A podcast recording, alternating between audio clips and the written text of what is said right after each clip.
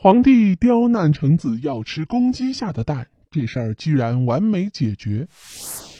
母鸡下蛋呢是自然规律，就跟只有女性能够生孩子一样，雄性是没办法怀孕的。这道理啊，人们自古以来就懂。虽然现在已经有人在研究未来有没有可能让男人生孩子，但是到现在还没有实现。道理虽然大家都懂，但是保不住会有人故意刁难呢。甘罗是秦朝著名宰相，他在做到这个位置的时候才十四岁，但也正是因为太聪明，所以容易受到别人的嫉妒。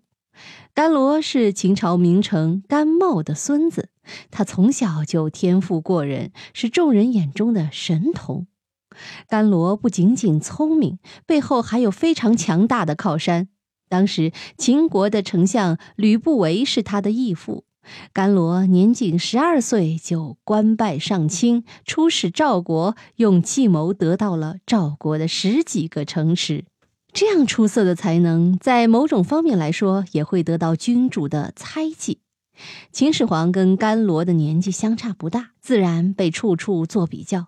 甘罗这么聪明，在民间也有很高的威望，秦始皇非常担心。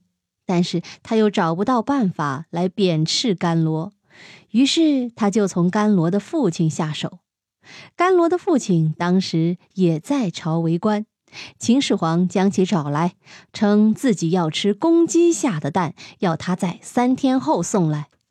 甘罗的父亲一听就知道嬴政是在故意为难。从古到今，人们还从来没有听说过公鸡能下蛋吧？虽然明知道是刁难，但是甘罗父亲还不能当面指责说出来，否则就是公然质疑君王。回去之后，他就病倒了。甘罗听说后，就问了他情况。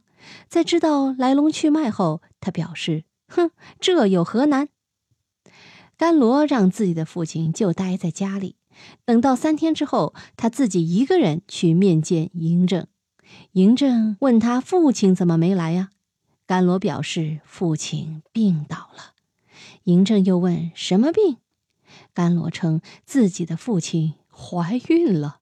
秦始皇感到好笑，男人怎么能怀孕呢？甘罗听完回道：“男人既然不能怀孕，公鸡又怎么能下蛋呢？”秦始皇听完，非但没有生气，反而哈哈大笑。他也十分佩服甘罗的头脑，最终让他十四岁就当了宰相。密室里的故事，探寻时光深处的传奇。下期咱继续揭秘。